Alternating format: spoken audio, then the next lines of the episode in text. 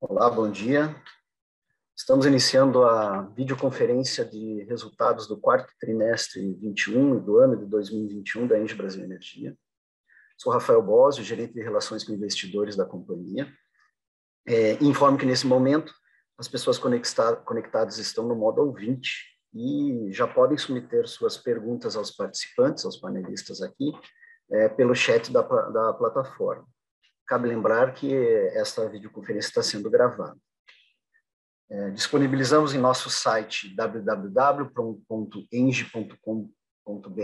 investidores os arquivos da apresentação que será utilizada aqui e do release de resultado, onde são divulgadas informações mais detalhadas das operações, avanço de implantação de novos projetos e análise das demonstrações financeiras fazer aqui o disclaimer padrão, né? Antes de prosseguir, quero esclarecer que eventuais declarações que possam ser feitas durante essa videoconferência relativas às perspectivas dos negócios da companhia devem ser tratadas como previsões, dependentes da conjuntura econômica do país, do desempenho da regulamentação do setor elétrico, além de outras variáveis, e, portanto, estão sujeitas a mudanças. Me acompanham hoje Eduardo Satamini, diretor-presidente de Relações com Investidores, e Marcelo Malta, diretor financeiro da companhia, para também comentar o desempenho da Engie Brasil Energia nos períodos mencionados. Lembramos que os jornalistas que desejarem fazer perguntas podem fazê-las por e-mail, enviando-as enviando à assessoria de imprensa da companhia. É, agora eu passo a palavra ao Satamini. Satamini, por favor, é, pode prosseguir. Eu vou passar os slides, é só me sinalizar que nós vamos avançando. Eu vou ali para o slide 5.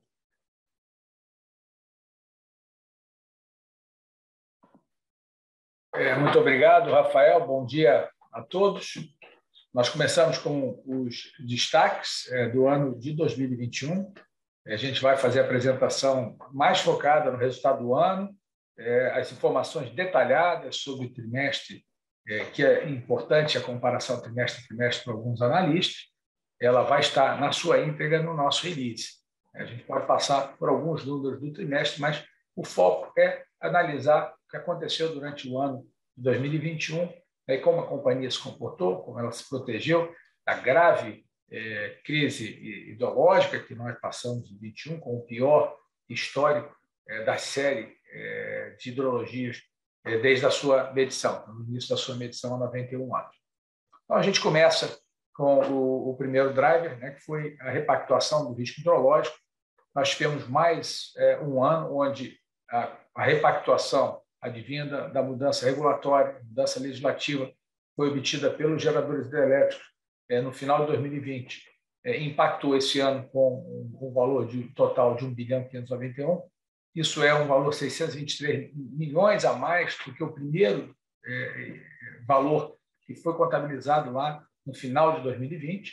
Então, nós tivemos é, já acumulado algo em torno é, de 2 bilhões e meio é, de reais relativos a essa recuperação é, de despesas que foram é, sofridas pela companhia, incorridas pela companhia, companhia no período de, de alto despacho é, termoelétrico fora da ordem de mérito, importação de energia, o que deu um deslocou a, a geração hídrica, e naquele momento é, obrigou aos geradores hidrelétricos a compra é, de energia no mercado para cumprir as suas obrigações. Então, essa recuperação se deu mais uma parcela agora, é, no, no, quarto trimestre, com um valor bastante significativo, da ordem de 1,2 é, bi no quarto trimestre. A gente tinha feito mais um reconhecimento ali, se não me engano, no terceiro trimestre, é, no valor um pouco menor. É, tudo isso em função do nosso entendimento e da, da maturidade é, do processo que, que, vai se desenhando. Né? É, o segundo é, fator importante que influenciou o nosso resultado, e vocês vão ver isso é, nos nossos números, nos nossos agregados financeiros, foram é, lançamentos contábeis não recorrentes em função, um, do impairment da UTE Pampa Sul, né, que a gente espera vender a unidade né, ainda no primeiro é, semestre deste ano, é, com o close financeiro previsto até o final desse ano, e da, da nossa unidade de geração solar distribuída, é, que também estamos descontinuando essa atividade dentro do nosso portfólio. Nosso entendimento é que é, essa atividade ela é uma atividade de muito baixo valor agregado, é, com baixa barreira é, de entrada, é, e hoje com uma pulverização extremamente grande, o que faz com que a gente perca foco no nosso grande negócio, que é grande atacadista, grandes clientes, é, partindo para um mercado cada vez mais pulverizado, mas ainda de, é, de valor agregado elevado é, à medida que o mercado livre se abre. É, e o outro elemento não recorrente foi o resultado na alienação do complexo termoelétrico Jorge Lacerda, ocorrido em outubro. A finalização da transação ocorreu em outubro, o closing da transação, que trouxe também uma é, redução do valor de vida de 200 milhões. Eventos não recorrentes, fruto da nossa estratégia de descarbonização, então é o preço a pagar, mas a gente é, entende que com é, a venda de Pampa Sul agora a partir é, desse ano, a gente passa a ser um gerador totalmente renovável e isso também tem um valor é, relativo é, para os nossos clientes que também buscam neutralidade de carbono, é, descarbonização das suas atividades. Então, seríamos um parceiro preferencial para os nossos clientes à medida que não temos energia de origem fóssil. mais um elemento que foi a contribuição da TAG no EBIT da companhia, 602 milhões no ano de 2021, com uma variação positiva de, de 115 milhões de reais é, ano a ano, no ano 2020 para esse ano, principalmente em função é, da, da, da, melhoria é, do resultado operacional, é, fruto do, do, da valorização dos contratos é, de transporte que a companhia tem. Mais um, mais um elemento, e é um elemento que a gente traz de informação é, para vocês entenderem quão eficiente foi o nosso time de gestão de portfólio, né, que apesar de um ano 2021 com a pior ideologia, é, o impacto para nós nas transações de curto prazo foi de apenas 35 milhões de reais. É, isso, obviamente, foi energia descontratada que nós deixamos para absorver um eventual DCF, foi compra no mercado de curto prazo, foi, foram swaps de energia para que a gente pudesse é, é, ajustar o nosso portfólio, expor ele ao mínimo possível em momentos de alto preço. É, isso tudo fez com que a nossa, nossa, a nossa, nossa perda no mercado de curto prazo fosse, fosse limitada.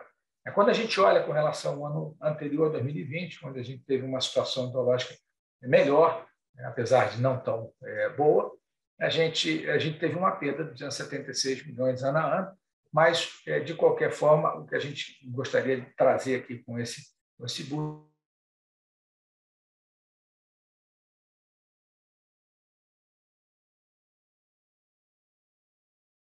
a gente olha o impacto global no nosso EBITDA, Rafael, por favor, não sei se você já fez a alteração, ok? É, a gente percebe é, uma redução do EBITDA recorrente de, de, de 8,4%. Né? Ok, Rafael? Mas quando a gente considera que é, o EBITDA ajustado, considerando os efeitos não recorrentes, a gente tem um crescimento de 12,3%. Ou seja, se eu não tivesse os eventos não recorrentes, nós teríamos, então, um é, acréscimo é, de EBITDA na ordem de 12,3%, mostrando que a empresa é, vem na sua estratégia de crescimento. É, nós lembrando, nós tivemos é, Campo Largo 2 entrando em operação esse ano. nós vamos falar também mais adiante a entrada em operação de Gralha Azul em agosto, o início da operação de Novo Estado em dezembro, e a gente vai falar em mais detalhe desse, desses, dessas obras, dessas construções que estão em andamento é, que vão é, basear o nosso crescimento já adquirido é, ao longo do ano 2022. É, vamos lá, Rafael, mais um. É, em relação ao líquido, né, a gente tem, quando a gente olha apenas o fator, é, os fatores recorrentes, né, não, excluindo não recorrente, a gente tem uma queda de 44%, né, mas, Rafael, vamos lá botar mais uma. Quando a gente olha o, tirando o efeito não recorrente, a queda é apenas de 11,8%. Natural porque nós estamos vivendo não só um problema da crise hídrica, mas também um problema de aceleração inflacionária. Né? E lembrando, né, as empresas eh, de energia elétrica, elas são empresas que alavancam o seu crescimento. Não, nós não somos uma empresa muito alavancada, mas temos é um nível razoável de alavancagem até para ter uma estrutura de capital bastante eficiente. Né? A nossa a nossa dívida ela é, é atrelada à inflação e por quê? Porque os nossos contratos também são um indexador padrão da indústria é o IPCA, foi IGPM durante algum tempo, é IPCA, e, obviamente, à medida que a, a inflação se acelera, ela causa um impacto no estoque de dívida, no estoque de concessões a pagar, né, e que vai se refletir somente nos preços do contrato ao longo do ano seguinte. Então, esse ano a gente deve recuperar é, nos nossos contratos é, uma, uma boa parte dessa perda financeira, né, mas o resultado financeiro ele é impactado de imediato exatamente pela correção monetária dessas obrigações a pagar, concessão e é, empréstimos e financiamentos. É, nosso, nosso resultado financeiro líquido foi é, menos 3 bilhões, né, e uma variação com relação ao ano passado de algo em torno de 1,2 bilhões, né, 1 bilhão 197 milhões, é, o resultado é, financeiro foi é, mais baixo. Vamos então para o próximo slide, agora sim, Rafael. Passamos então para os destaques de ordem é, qualitativa, né, informações para você.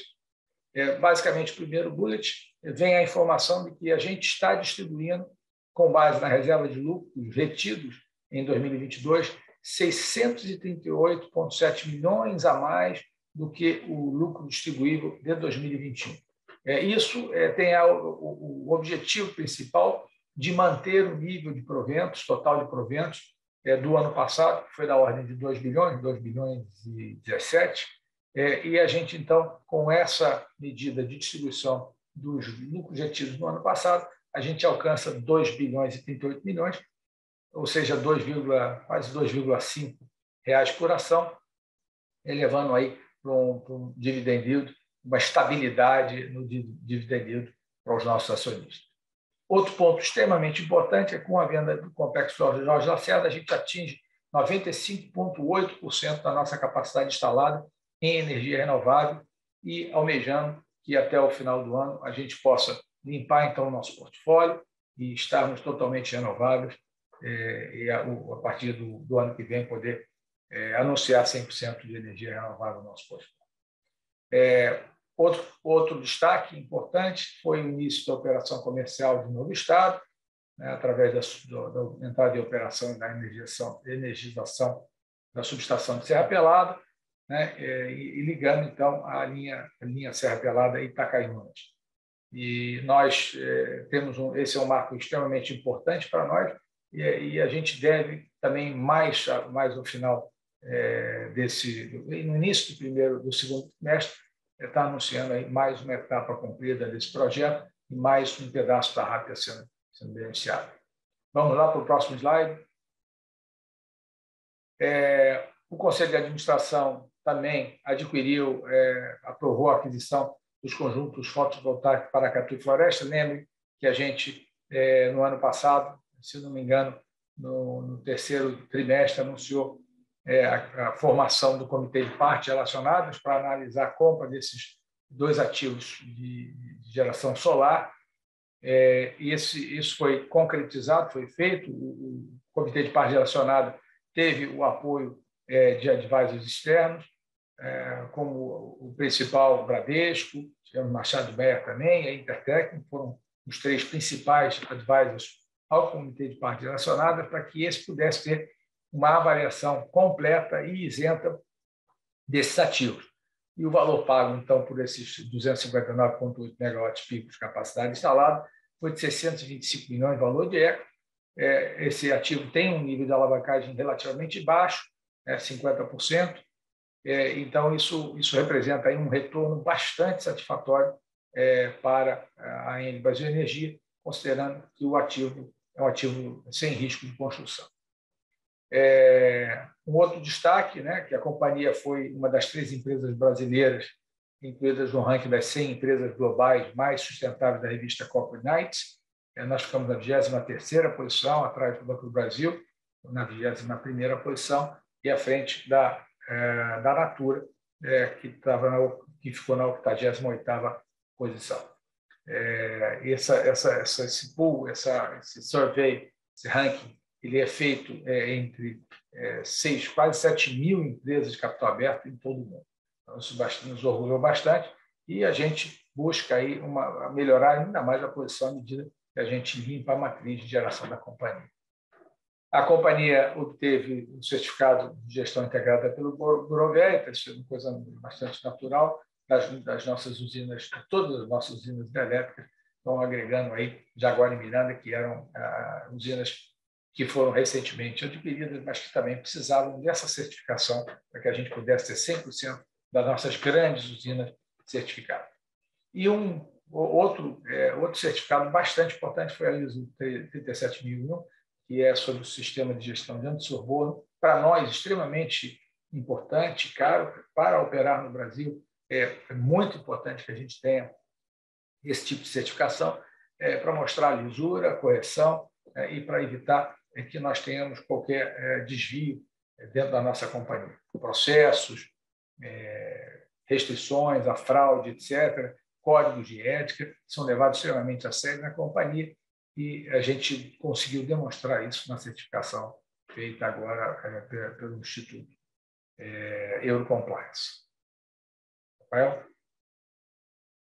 Bom, a gente passa, a partir desse, desse trimestre, é, a falar sobre os destaques de ESG. Né? Em 2021, nós tivemos aí é, alguns elementos bastante importantes.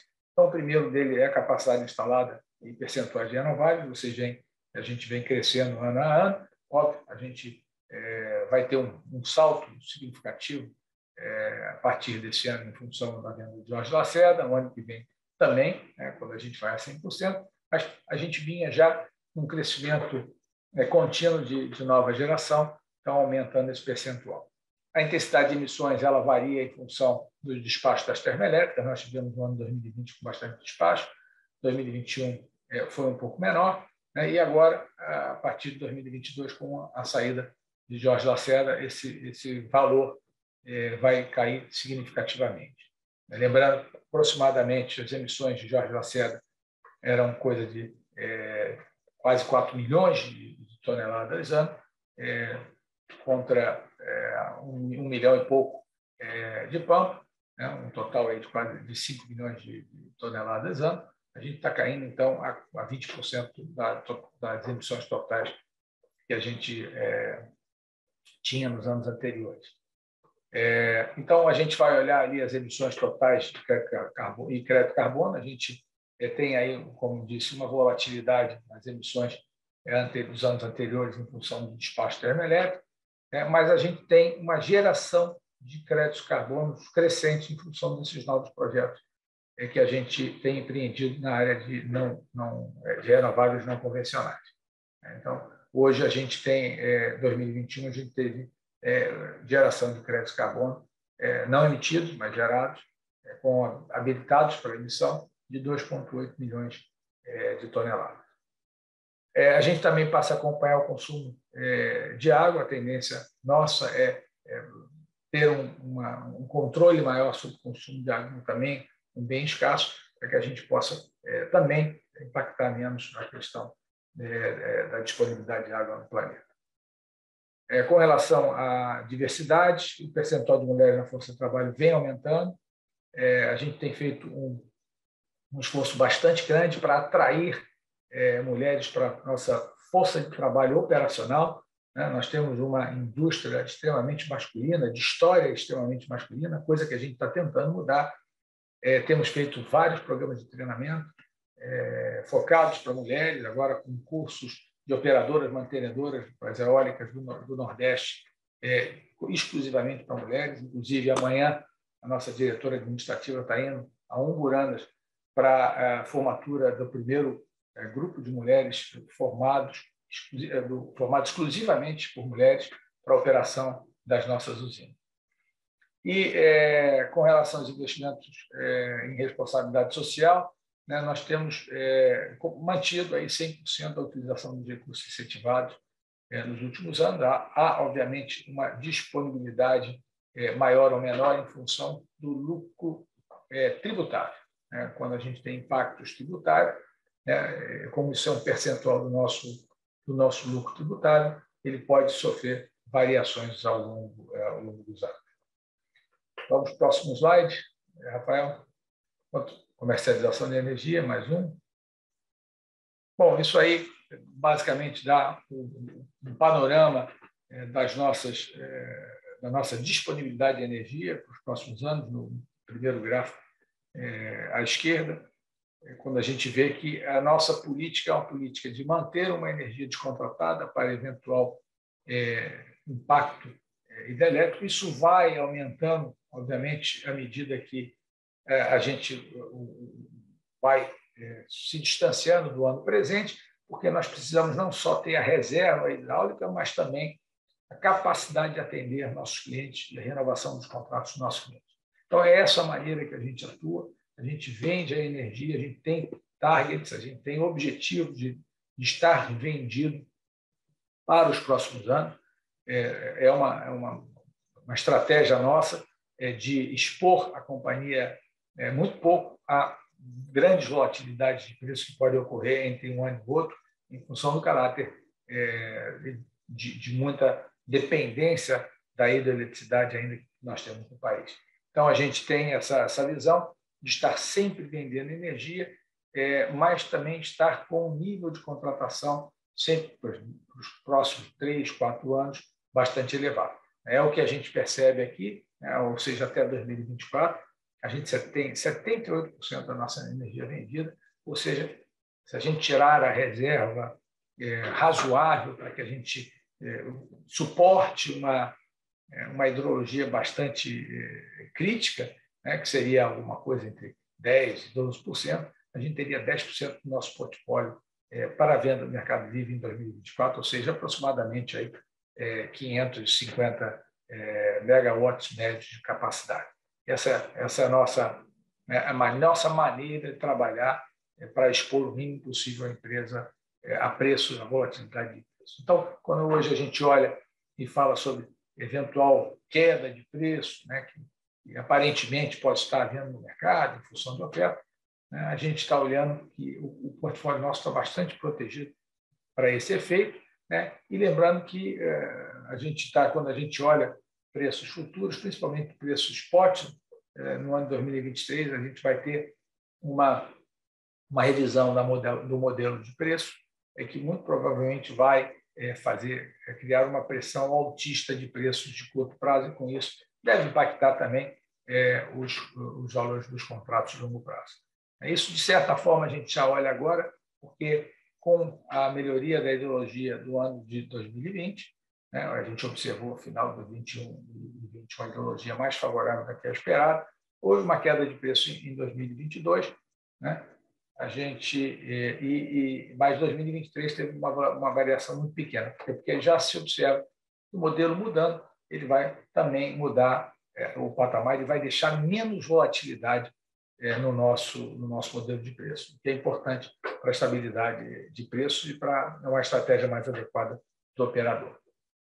Bom, é, a, gente, a gente dá muita importância para o Mercado Livre, então, por isso, a gente tem uma diversificação grande de clientes. A gente hoje é, tem como a siderurgia como principal, como um dos principais é, segmentos, mas é, sendo o maior deles, ele representa somente é, cerca de 14%. Né? Depois vem alimentos, cimentos, ou seja, uma diversificação entre os, os principais segmentos industriais e comerciais da economia brasileira, sem grandes concentrações, altamente é, tentando evitar os riscos é, de, um, de, um, específico é, segmento. Vamos mais uma mais um slide. Bom, isso aí é mais uma ideia de, de como é que a gente está estruturado na, na parte comercial. Eu vou deixar, é, não tem grandes, grandes alterações, é, principalmente aí falar sobre uma, uma redução é, do número de clientes. Quando a gente viu uma redução da disponibilidade de energia, a gente foi seletivo com relação a, alguns clientes e com isso a gente reduziu um pouquinho o número de clientes. Não tem nada a ver com uma, uma mudança de estratégia, mas sim com uma mudança de disponibilidade. No ano de 2021, como a gente sentiu, existia é uma possibilidade de termos é, pouca é, ideologia é, ao longo do ano de 21 e é, que poderia refletir em 22, obviamente a gente diminui o nosso apetite é, de contratação é, com, com, com clientes com maior nível de risco e com isso a gente acabou reduzindo um pouquinho o nosso número de clientes. Mas a, a ideia e a tendência nossa, à medida que o mercado se abra, que essa curva do número de clientes é, suba e que a gente tenha um número cada vez maior de clientes menores, oferecendo é, margens maiores, porque eles vêm da migração das distribuidoras. Vamos lá, mais uma mais um slide falando da expansão da nossa capacidade. Né? Como a gente é, mencionou, a companhia continua buscando crescimento. É, iniciamos né, esse ano a construção do projeto Eloy Santo Agostinho. Né? Ele está com um avanço físico global de 7,7, né? no, no, estágio inicial da construção, de concretagem.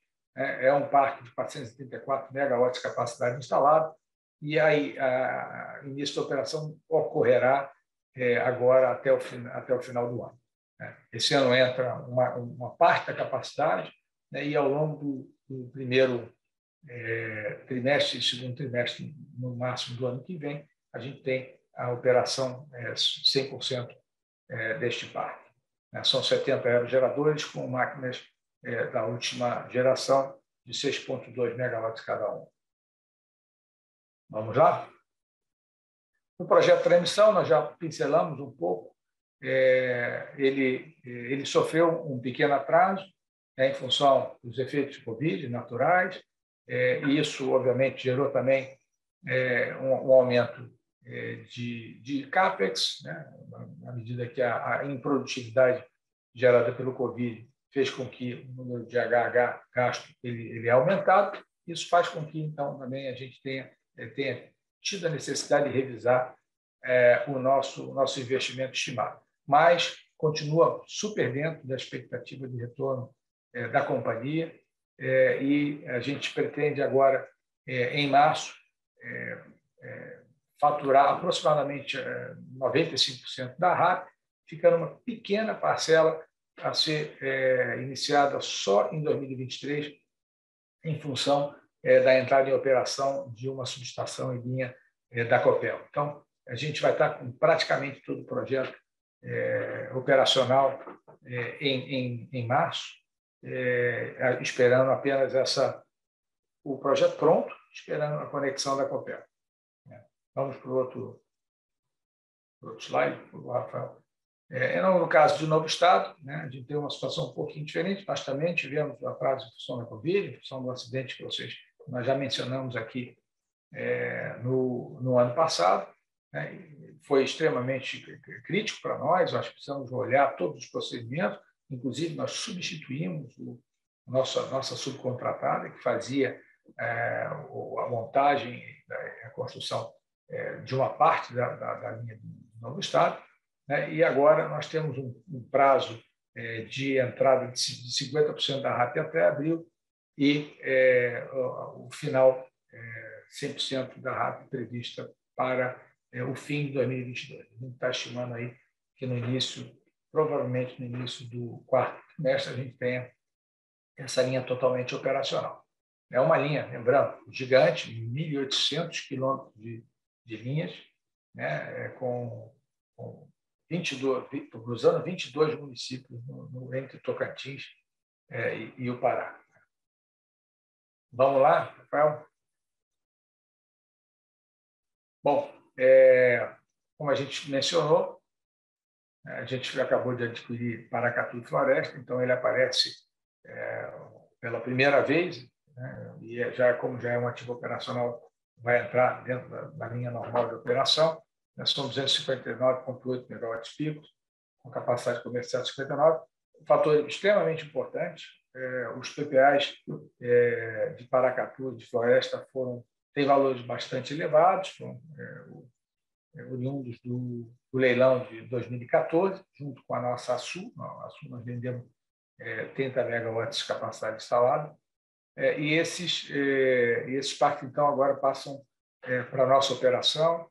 É, eles estão no, no, estado de Minas Gerais e da Bahia. é, fazem a composição do nosso núcleo é, solar agora. Então, passamos a ter no total algo em torno de 290, quase 300 megawatts pico de capacidade instalada em solar, né, e visando aumentar através do projeto do Sol, como a gente vai ver um pouco mais adiante a nossa, a nossa expansão. Vamos lá? Bom, geral também sempre aqui, né, a intenção do controlador em algum momento do tempo trazer esse ativo. Né, o ativo é, tem melhorado bastante a sua, a sua gestão, é, diminuído a sua exposição ao, ao GCF através da, da compra de, de, energia no mercado, é, com melhorias operacionais, discutindo aí operação em cota constante. Então, tem algumas é, melhorias significativas que, geral, vem sofrendo ao longo desses primeiros anos de operação. Em algum momento, a gente vai ter é, o controlador trazendo esse ativo para a nossa avaliação, para a avaliação do comitê de parte relacionado, para que a gente possa, então, é, agregar é, na, na, na de Energia é, o ativo geral. Vamos lá, Rafael. E como a gente estava falando, projetos em desenvolvimento, a gente tem um gráficozinho, um gráfico, pequeno gráfico à esquerda, é, na parte de baixo, mostrando aí a evolução do nosso pipeline. Hoje nós estamos com 2,2 é, gigawatts de, de, de pipeline, é, basicamente solar é, e fotovoltaico, nossas, nossas renováveis. Né? A gente tem, é, o, como nós mencionamos, adquirimos recentemente, é, cadê o Sol? Ah, lá, é, conjunto fotovoltaico Açu, né, que está com 870 é, mega, megawatts lá. Né. Consolidando com, com, os nossos outros dois projetos de Açu nessa, no mesmo parque, na mesma região. Obrigado, Rafael. Vamos adiante? Eu vou passar agora para o Malta para ele falar do desempenho financeiro.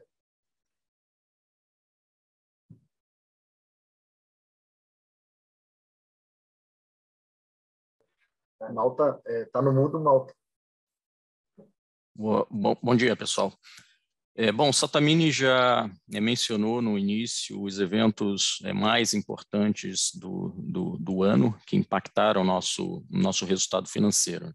Então, no slide 20, nós trazemos aqui a nossa é, performance financeira demonstrada através do, do ROI e, e do ROIC.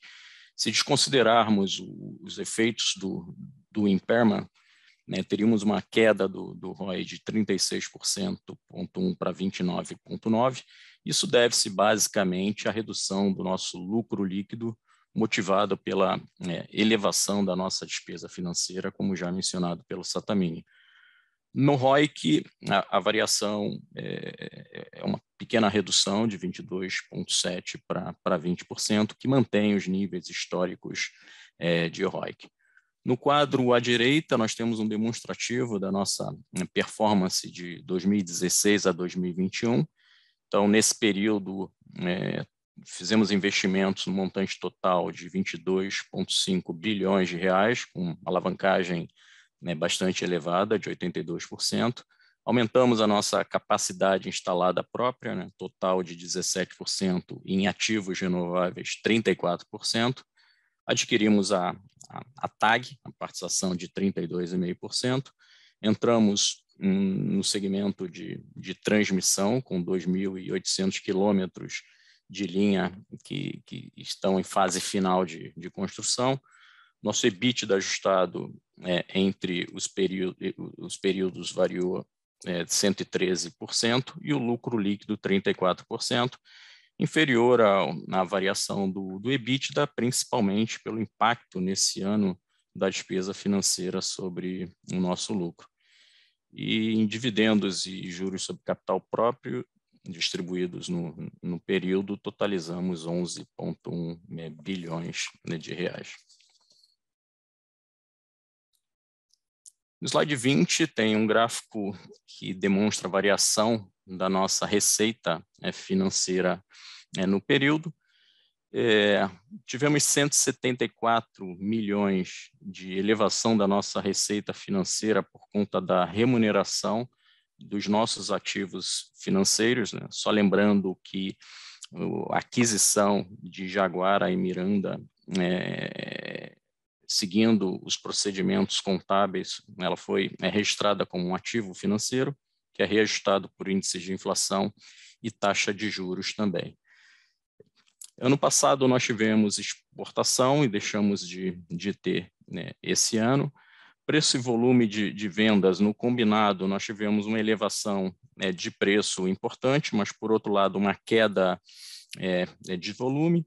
Isso deve-se basicamente a uma redução de consumo de, de cliente. Tivemos também restrição de geração é, de Pampa Sul por conta de importação de energia do Uruguai e também tivemos uma, uma, uma redução do volume de, de energia é, vendida por conta de uma maior, maior quantidade de energia é, descontratada que nós deixamos nesse ano para proteção contra o, a variação do GSF.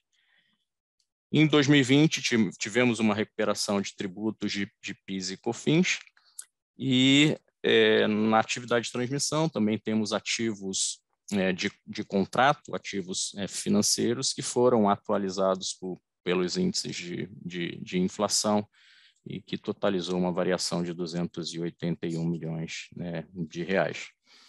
O próximo, Rafael. Bom, resultado da TAG, TAG fechou o ano com um resultado de 602 né, milhões é, de, de, de, de, de, reais, variação de resultado, que contribuiu para o nosso EBITDA em 187 é, milhões de reais. Variação de, de resultado da TAG deve-se basicamente à atualização dos contratos de transporte é, de energia por índices de inflação. A tem, TAG tem contratos atualizados pelo IGPM e PCA né, também.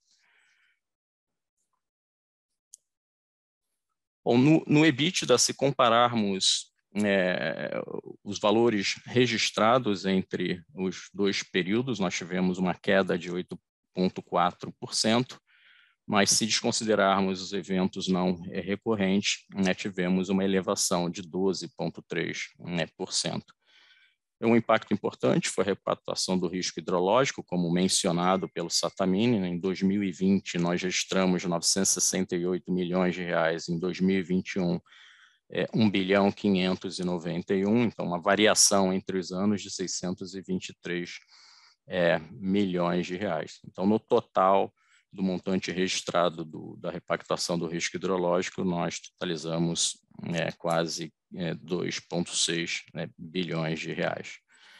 Nós tivemos uma redução de compra do, do volume de, de energia para a gestão de, de portfólio. Esse ano foi um ano bastante atípico, né? tivemos preços elevados é, é de, de, energia, PLD médio no ano passado ficou em torno de 280 né, reais, tivemos, é, por conta disso, uma oferta menor de energia.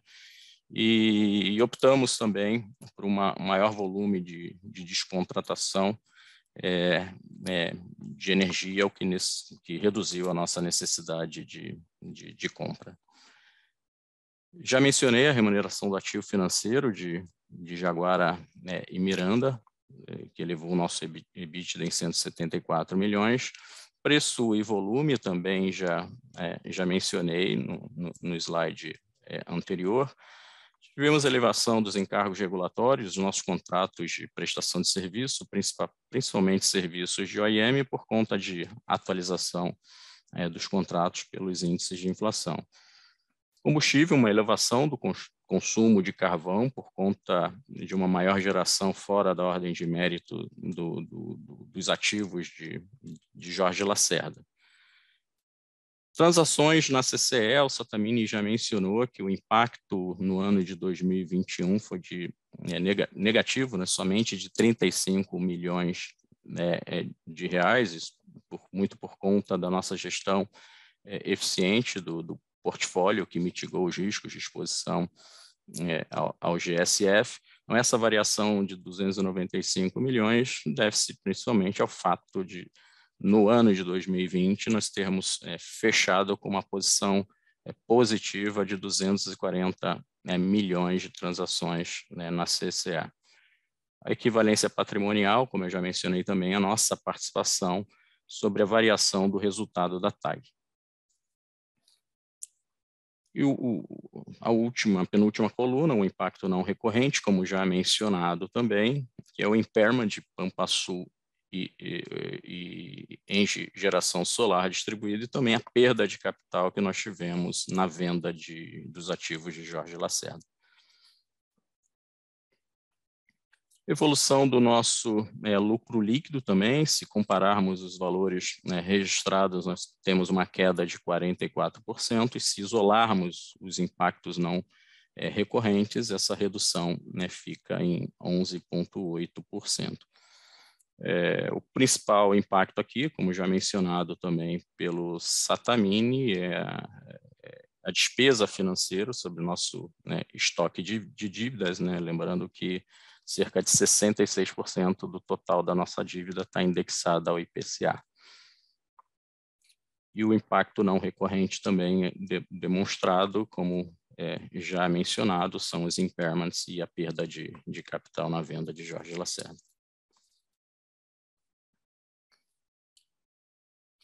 Bom, nosso é, aqui é demonstrativo do, do, nosso endividamento, né, uma elevação de 20 para 21, principalmente em razão é, dos saques de financiamento né, para Santo Agostinho e também emissão de debêntures para financiar o equity de Santo Agostinho, e também liberações né, remanescentes dos financia financiamentos de Gralha Azul e Novo Estado.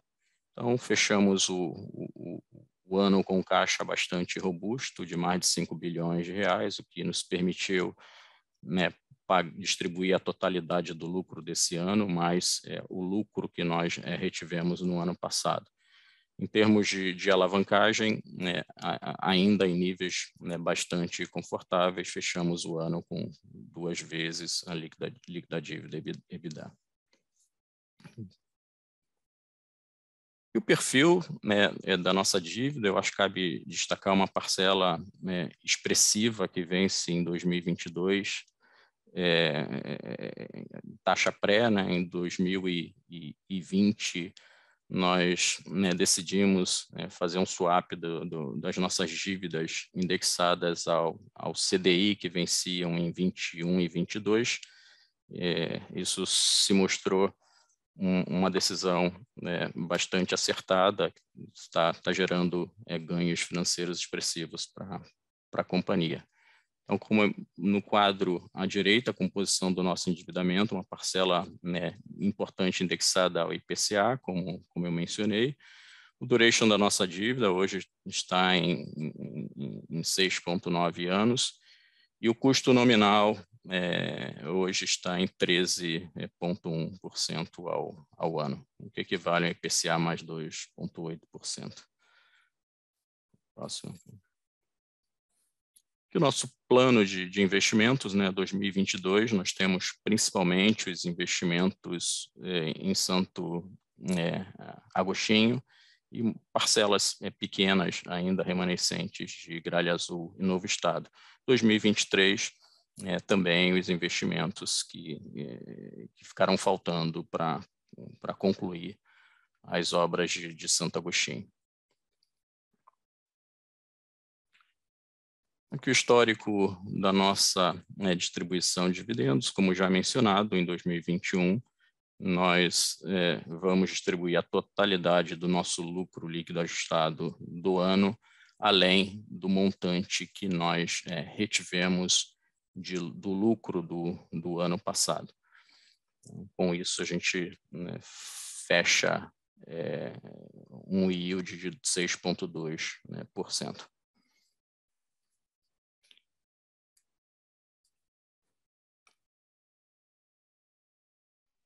Então, na parte financeira, era isso. Devolvo a palavra para o Rafael. Isso, com isso a gente encerra. Vamos, então, abrir aqui a sessão de, de, perguntas e respostas. A gente tem uma série de, de, perguntas. Eu vou tentar consolidar aquelas que são similares, né? É, a primeira pergunta, é, vou dividi-las em, em, em, três partes, dividir em três partes. Essa também Malta vem é, vou combinar a pergunta da, da Maria Carolina Carneiro, Carol, lá do Credit Suisse, e do Antônio Junqueira, do, do Citibank, que é sobre a aquisição dos, eh, das fotovoltaicas para Catu e Floresta. Né? Eles gostariam que a gente comentasse sobre, eh, né, nessa, sobre a aquisição, qual, se é, é os 625 milhões responde por enterprise value ou o valor do equity, e se tem dívida, qual é o valor da dívida ou o percentual de alavancagem né, desse projeto, e também, se possível, uma, uma visibilidade de margem EBITDA. Talvez eu possa responder a pergunta, Rafael. Eu falei na apresentação sobre 625 que referência a equity value. Né? O, a dívida é mais ou menos o mesmo valor, 50-50, né? dívida e equity. É, talvez dar um pouquinho mais de, de, de cor aí à aquisição. É, a margem EBITDA do ativo é de 70%.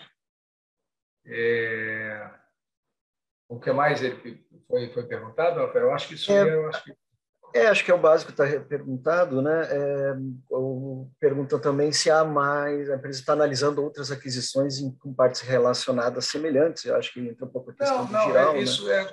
é, não, esses eram os dois ativos que estavam. É, contando um uhum. pouquinho da história, esses ativos eles foram desenvolvidos fora da Brasil Energia, porque, é, é, na verdade, foram desenvolvidos por uma empresa que não era do par do grupo, chamava Solar Direct, e que em 2015 ela foi adquirida é, logo depois do leilão de 2014. Então, é, como demorou um certo tempo é, para que é, essa empresa fosse absorvida pelo grupo lá fora, ela seguiu o desenvolvimento dela, estava no processo de, de construção, licenciamento, coisa que fez com que nós não, não, não é, nos envolvêssemos né, até é, o COD, e do COD para cá, a gente vinha analisando, esperando o melhor momento para essa aquisição ser feita, em função eh, de diversos eh, ajustes que as plantas deveriam ter eh, sofrido, sofreram desse tempo, para melhoria de performance, e agora, com o ativo com menos risco de operação, a gente entendeu que era momento de fazer essa transferência do controlador para nós. E aí foi por isso que nós montamos o Comitê de Parte Relacionada. Mas em termos de, de eh, números principais, então, é uma margem de 70%, margem de EBITDA, é 50-50, 625 de, de, de velha, um pouquinho mais, 649 de, é, de dívida. É, e tem aí uh, potencial earnout em função da, da melhoria de performance que foi obtida, se vai ser comprovada ainda é, esse ano, se tiver, obviamente, earnout é mais resultado para nós, né, que vai ser dividido com eles, então é, pode melhorar ainda mais aí a nossa, a nossa rentabilidade. Então, é, então, foi uma aquisição bastante é, interessante para as partes, né, não era, era um ativo isolado aqui, é, de tamanho relativamente pequeno, então fazia todo sentido para a Ende transferir e né, manter a Ende Brasil Energia como a única operadora de, de ativos de geração aqui no país, fora Giral, que tem uma participação, na verdade, Giral, nós somos uma parte interessada, com 40%, não somos o controlador, somos o, somos o, é, é, o acionista de referência, né, e, e, que também, né, no momento adequado, ele será é, é trazido à análise. Né? Não, não há nenhum. Teve uma outra pergunta que eu vi aqui pelo chat de uma pessoa física, né? não há nenhum trigger ainda, não foi é, iniciado, startado nenhum processo de, de aquisição. Isso será feito no momento adequado, que o controlador entender que o ativo está pronto, né, com seus riscos mitigados, para evitar né, que a gente tenha uma divergência grande de, de percepções é, entre a empresa e o controlador. É, então, a gente precisa diminuir ao máximo as incertezas para que a gente possa ter é, uma discussão é, saudável, né, como a gente teve agora nos ativos solares. Né? Eu acho que você também dá, então, acho que para complementar também a, o Bruno, que fez essa pergunta sobre geral, ele questiona o nosso interesse em, em, ativos de geração hidrelétrica. Acho que valia a pena um comentário. Né? Olha só, nós somos um, um grande operador é, de hidrelétrica no país, né? talvez maior, é, e nosso interesse por hidrelétrica é, é, é, é grande. Obviamente, hidrelétrica por hidrelétrica somente né, não, não é o nosso foco. A gente vem crescendo muito em renováveis para que a gente possa ter um, balanço, né, uma matriz de, de, energia de geração mais equilibrada, até para, para que a gente possa é, diminuir o risco do portfólio como um todo. Né? É óbvio que, que a aquisição geral ela aumenta o percentual é, de energia hidrelétrica no nosso, é, no nosso portfólio, mas também libera a capacidade para a gente poder é, investir mais em, em, renováveis não convencionais, à medida que, obviamente, escoamento é, e transmissão cresça. Né? Hoje a gente tem aí um grande gargalo é, no Nordeste do país, que é o grande é, foco da geração de energia renovável não convencional, é, que é a, a transmissão né, a, a, e a transferência da energia, a capacidade de transferência da energia do Nordeste para o centro, com grande centro consumidor, que é o Sudeste. Mas temos sim interesse em, em, eletricidade, podem né, vir outros ativos, obviamente, ativos greenfield hidrelétrico a gente vai ver cada vez menos, né, pelas restrições ambientais que a gente é, vê o país é, vê no país, né? E, mas ele complementa aí a nossa, a nossa capacidade de geração e vai nos propiciar crescer ainda mais em, em renovável não convencional.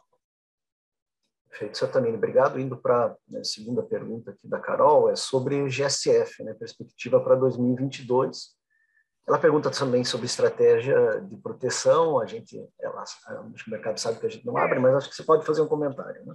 Sim, GSF, a expectativa no final do ano passado, né, diria ali no início do, segundo, do, do quarto trimestre do ano passado, era de um, um GSF muito mais é, baixo, né, com uma, é, uma situação hídrica muito pior. É o governo lançou ali naquele momento é, medidas de é, redução do consumo, é, despacho termoelétrico, etc. É, e, obviamente, a empresa se preparou para um, um cenário mais, mais crítico. Né? É, sempre falo que existe uma assimetria aí na situação de ficar curto num período de ideologia ruim ou longo num período de ideologia boa. Quer dizer, é, a gente podendo, a gente fica, é, prefere ficar é longo num período de ideologia boa, porque a perda em relação à, contratação para esse contrato a longo prazo é muito menor do que a perda que você tem ao comprar um PLD extremamente elevado, tendo vendido por um preço de longo prazo. Então, é, essa, essa é a simetria do mercado. A gente, então, tem agido e tem buscado ser bastante conservador nisso. Mas o que a gente percebe é que, é, quando a gente olha o ano passado com é, um, GSF próximo de 70, é, e a gente olha agora para, para 2022, a gente, as expectativas, inclusive é, da própria CCE, é de ter alguma coisa muito mais próximo de 85. Né? Então, ou seja, é, nós teremos mais energia, mais energia distribuída entre geradores de elétrico. Então, é de uma de uma certa maneira, é, a gente vai estar liquidando é, mais energia, vai estar o, o balanço em termos de expectativa mais forte do que a gente esperava é, quando a gente fez o nosso orçamento, por exemplo, orçamento da companhia. Perfeito, obrigado, Satamini. Agora uma pergunta é, tanto da Carol, do Credit Suisse, como do Arlindo Souza, do, do TC, sobre é, participação no próximo leilão de transmissão. Se temos interesse e qual é a opinião. Sempre transmissão também é um foco nosso, né? a gente entende que eh, contribui para a transição energética através, como a gente disse, da, da transferência de energia da área de produção para a área de consumo. Né? É, é uma atividade que dá estabilidade também ao nosso fluxo, dá oportunidade de crescimento. Então, é sempre o que a gente lembra, né? É, a diversificação de negócios, ela propicia é, em momentos diferentes, oportunidades de pensamento diferentes. A gente vê hoje a transmissão, é uma verdade, uma competição muito grande, né? Mas, como no passado a gente viu na geração, pelos leilões, mas a gente entende que essas coisas são cíclicas. Né? A gente pode observar também que o próximo leilão né, é, seria um leilão bem menor em termos de tamanho. E ele foi é, é, aumentado em função de bids de players muito agressivos no passado que acabaram não conseguindo é, converter aqueles bids em é, linhas de transmissão na sua realidade. Então, o que a gente verá é que aqueles é, um, é, players muito agressivos que fazem com que o mercado acabe, teoricamente, percebendo um retorno muito mais baixo, é, na verdade, eles não têm, não têm sucesso. Então, a gente, a gente espera que isso demonstre aí ao mercado que a agressividade tem limite, né, que é, a gente tem que fazer com que é, a, a, o BID seja sustentável, que as empresas que, que entrem nesse setor elas levem é, é, adiante as linhas e entreguem.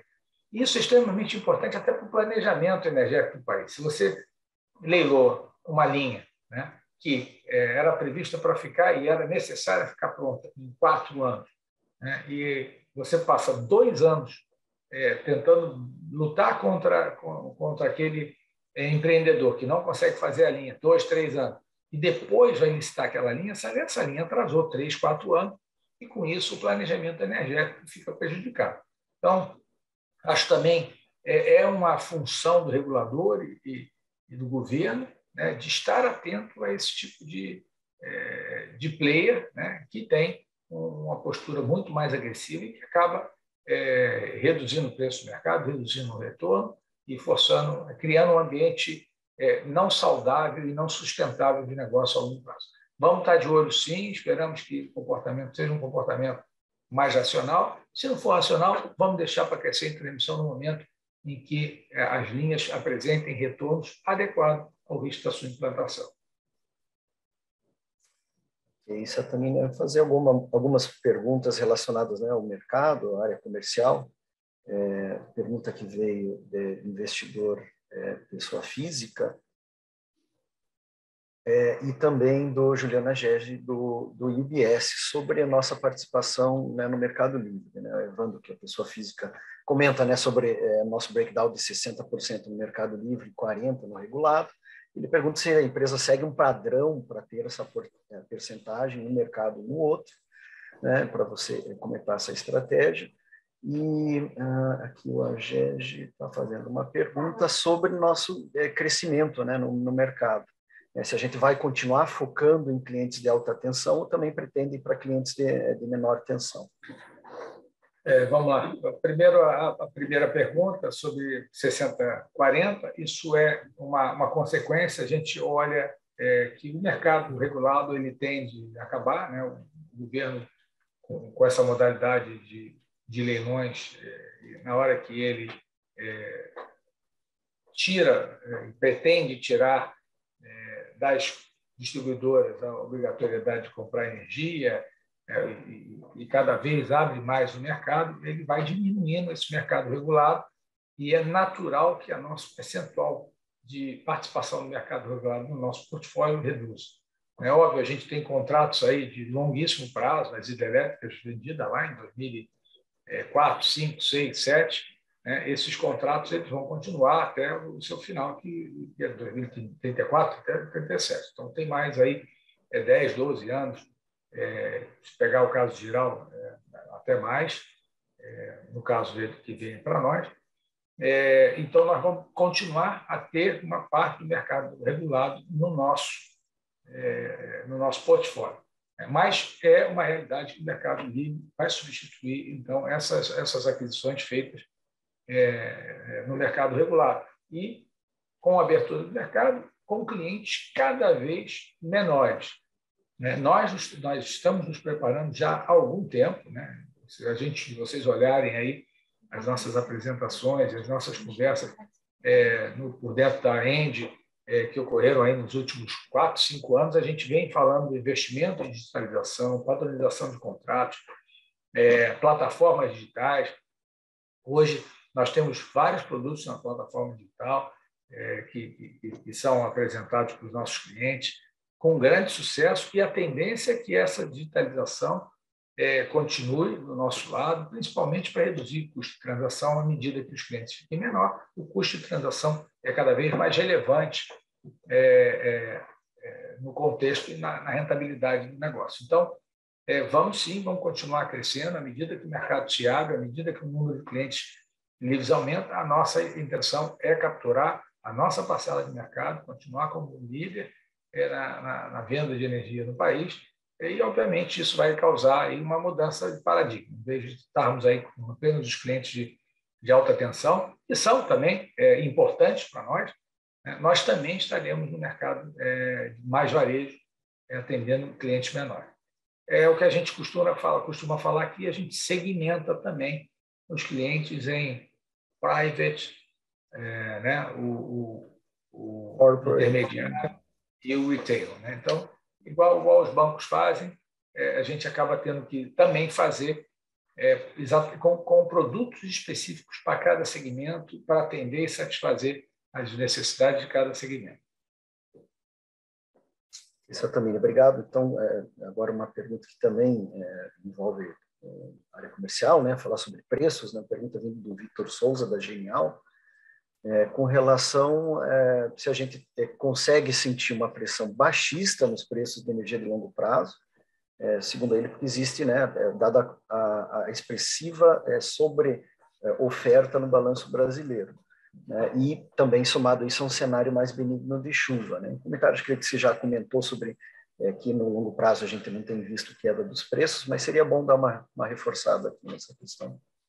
É, assim, é, o, o preço de longo prazo, ele tem de, de longuíssimo prazo, tá? Assim, de de cinco, seis, sete anos para frente, você tende ao custo marginal da expansão que tem, eh, se, tem, tem decrescido ao longo dos últimos anos, é, principalmente pelo barateamento e melhoria de eficiência dos equipamentos eólicos solares. Né? Eles têm um limite, né? e o que a gente percebe é, é que também agora, é, com, a, com a inflação é, das commodities, com a, a desvalorização cambial, esses preços já estão mais altos no futuro. Então, a gente já percebe é, até um descolamento do custo de marginal de expansão da oferta. Pode ser até que isso seja já fruto dessa possível sobre oferta que a gente é, observa num, num, período intermediário ali. E é no período, nesse período intermediário que a nossa empresa tem um alto nível de contratação. Então, nós não estamos preocupados com essa eventual sobreoferta. Agora, lembrando, sobreoferta, preços baixos, frustração de rentabilidade para os projetos, e o que vai acontecer é que esses, esses é, desenvolvedores de projetos que venderam energia a preço baixo não vão ter o retorno satisfatório e serão penalizados pelos seus investidores, serão penalizados também pelos seus financiadores, né? que não vão alcançar os níveis de cobertura, etc. Então, é, é, é possível que, se ou efetivamente ocorrer esse excesso de oferta, esse excesso de oferta, ele tem, a gente tem que olhar que ele precisa ter escoamento né, para a energia. Tem muito projeto hoje é, que está sendo registrado na ANEL, e, e isso também traz um, uma grande ansiedade para o mercado, mas são projetos que não terão escoamento, que não têm linha, é, que não têm capacidade. Existe um planejamento do escoamento que é condizente com a, com a, com a demanda de energia prevista. Né? Então, sim, é, eu não, não vejo assim preços que sejam extremamente disruptíveis para, a indústria. Então, a gente pode ter momentos em que o preço fique um pouco mais baixo, mas a tendência dos preços é acompanharem o custo marginal de expansão, que, que de uma certa maneira eles é, já é, caíram significativamente e a tendência é que ele se estabilize em algum, algum patamar é, de preço de longo prazo. Né? Isso também, obrigado. Antes de partir para a próxima pergunta, eu tenho gostaria de fazer dois comentários de perguntas que vieram de, de, de é, investidores de pessoas físicas. O primeiro é o Cid Stoso, ele pergunta como é, eu sei se minha empresa preenche, preenche os requisitos para contratar energia no mercado livre. Então, é, é, Alcides, você pode entrar em nosso site, na, na, área de Mercado Livre e também no nosso Energy Place, que é onde você encontra informações é, de qual, é, como se enquadrar e quais são os requisitos necessários. É, pode entrar em contato conosco, que também, se houver alguma dificuldade, nós te auxiliamos a, a identificar o lugar correto no site. Tá? Um outro comentário, é, a gente teve uma pergunta aqui do Christian, é, só para esclarecer, ele pergunta, é, é ele pede para a gente comentar por que da redução de aproximadamente 300 funcionários né, no quadro da empresa em relação ao último trimestre. Aqui é, bastante importante esclarecer que no quarto trimestre a gente concretizou a venda do complexo termoelétrico Jorge Lacerda, e na verdade então não, não, não, houve demissão na verdade esses empregados eles foram transferidos e, e, continuam trabalhando nesse ativo com o novo proprietário então não houve uma demissão de 300 empregados no, é, no trimestre tá? então é, deixando isso esclarecido e passando agora para um novo tema é, Santa Minimalta é, o Juliano do Juliana Gege do, do IBS questiona so, né, ele comenta do vencimento do contrato EOIM da TAG agora no, no, primeiro semestre de 22, e ele pergunta o que, que nós pretendemos fazer e se há possibilidade de redução de custo na TAG.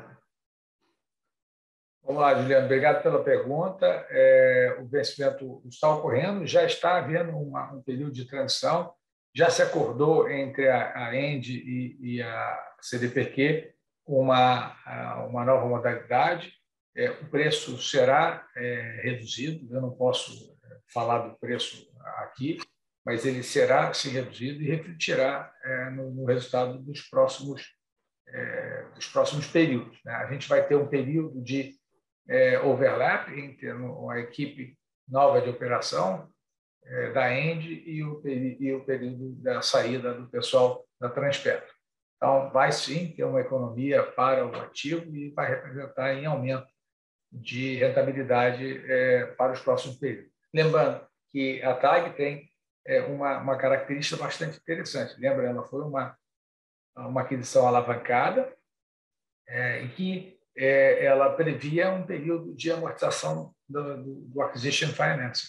Então, ela vai aumentando aí a sua rentabilidade também significativamente nos próximos anos em função da redução é, da despesa financeira, fruto das amortizações de, de financiamento. Tá? Então, a, a nossa expectativa é que a gente tenha resultados crescentes é, é, na TAG é, nos próximos anos. Aí nós teremos a, a, o vencimento dos contratos originais da, da Petrobras, e aí entram contratos regulados, e aí a gente entra no modelo normal de remuneração de, de, de base de ativos. Né?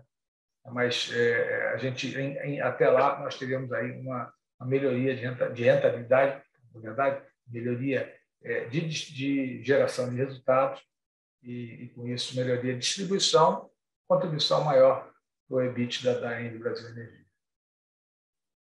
Obrigado, Satamini. É, uma pergunta sobre alavancagem, o Arlindo Souza do TC nos questiona se, é, se a gente pretende financiar novos projetos mantendo a estrutura de capital atual ou seria factível um aumento na alavancagem financeira. Olha, sim, a gente tem espaço para alavancar um pouco mais a companhia.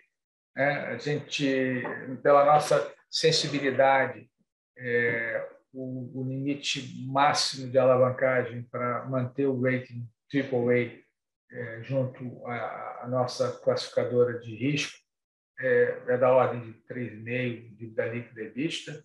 Né? A gente tem um, histórico de estabilidade de geração de resultado.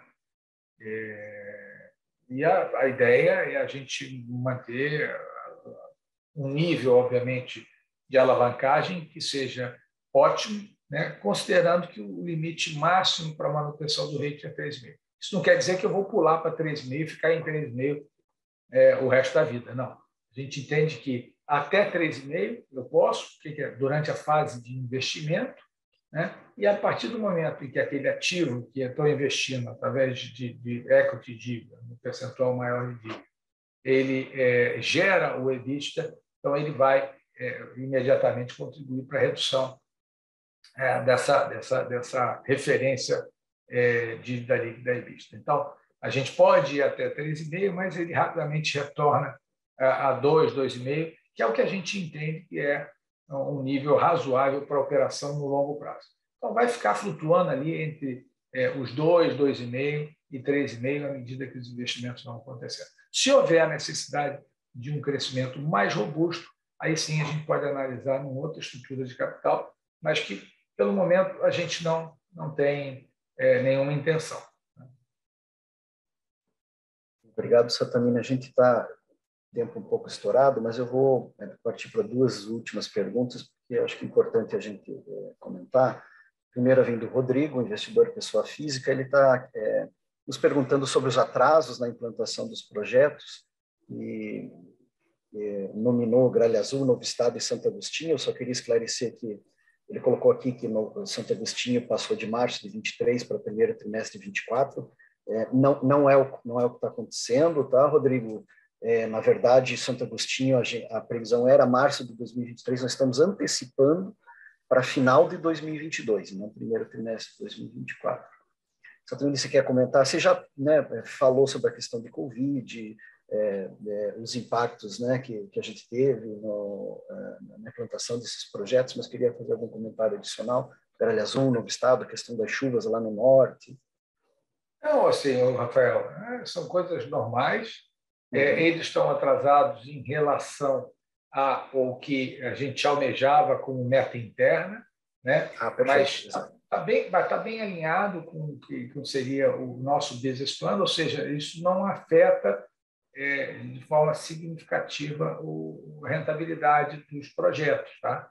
Então, acho que talvez seja o único aspecto a ressaltar, né? É, e que eles estão muito adiantados com relação às obrigações é, junto ao regulador, mas muito, significativamente. Então, só para ter uma ideia, a Azul entrou 18 meses antes. Né? Então, ele, vai estar, ele estará pronto é, praticamente 12 meses antes, 100% da, da, da operação, 12 meses antes da expectativa. Então, assim, é, são, é, na verdade, nós não temos um atraso com relação à regulação, temos uma, uma antecipação bastante significativa. Perfeito, também. Obrigado. É, gente, vou partir para uma última pergunta e sempre deixando o canal aberto aqui com a área de relações com investidores para responder as que eventualmente a gente não consiga é, endereçar aqui durante o, o, prazo do nosso call. Essa também é a última pergunta, do Ricardo, é, é uma pergunta é, pedindo para você endereçar quais são as principais apostas da Engie para 2022. É, nossa, nossa, nossas apostas são entregar uh, os projetos que a gente ainda tem na carteira é, dentro do orçamento revisado e do prazo. Eu acho que a gente está no caminho é bom. Nosso time de implantação está é, se esforçando bastante para isso. Né? É, é, desenvolver a nova capacidade é, através de contratos com, com, com nossos clientes livres e também é, nosso time de comercialização e desenvolvimento está né, bastante focado nisso. É, e, obviamente, prezar pela, pela eficiência operacional, né? extrair o melhor possível do nosso ativo, é, estar tá atento à, à regulação. É, nós temos aí um ano bastante é, importante para que a gente esteja atento às mudanças regulatórias e que, que elas sejam feitas de maneira racional e que venham a a equilibrar os interesses dos diversos agentes é, e seja um ambiente cada vez mais saudável para operar no Brasil. A gente tem conseguido isso, se a gente olhar ao longo desses 22 anos de operação, é, a operação tem sido, é óbvio, a gente tem é, altos e baixos, mas de uma certa maneira é, ela, é, esse, é, a amplitude é, dessas variações é muito pequena. Né? Nós temos conseguido é influenciar a regulação de forma favorável, ter um ambiente muito bom de negócios no Brasil e também navegar bem, é, mitigando risco, reduzindo é, as, as, os downsides da, da, nossa operação. Então, é, são essas apostas nossas aí. A gente vai crescer, temos já um crescimento adquirido, né? e vamos buscar crescimento, lembrando, crescimento rentável. Não adianta crescer para aumentar a market share, porque isso não representa retorno no bolso do nosso acionista. Disciplina financeira sempre foi uma das principais características da nossa companhia e continuará sendo. Então, na hora que a gente anunciar algum novo projeto, esse projeto vai estar calcado em base de premissas que são premissas que vão entregar retorno adequado ao risco que esses projetos vão representar. Perfeito, Satamini. Obrigado, Malta. É, muito obrigado. Acho que com isso a gente encerra a sessão de perguntas e respostas. Agradeço pelas perguntas e foram é, bastante enriquecedoras aí para essa nossa conversa. Novamente, deixo à disposição toda a equipe aqui do, de Relações com Investidores para endereçar as perguntas que a gente não conseguiu responder e, e vamos mantendo contato. Satamini, palavras finais, Malta, palavras finais, por favor, fiquem à vontade. É, agradecer aí a presença de todos, nós tivemos um número bastante grande de participantes, é, a gente fica muito orgulhoso de chamar é, a atenção né, e de, de, ter a presença de todos vocês aqui conosco. Então, um abraço até o, o primeiro o resultado do primeiro trimestre, se não antes aí qualquer coisa que a gente tenha importante para anunciar. Ok, é, bom, obrigado pela participação de, de todos, é, é, sempre uma honra estar com, com vocês. É, e até o próximo trimestre.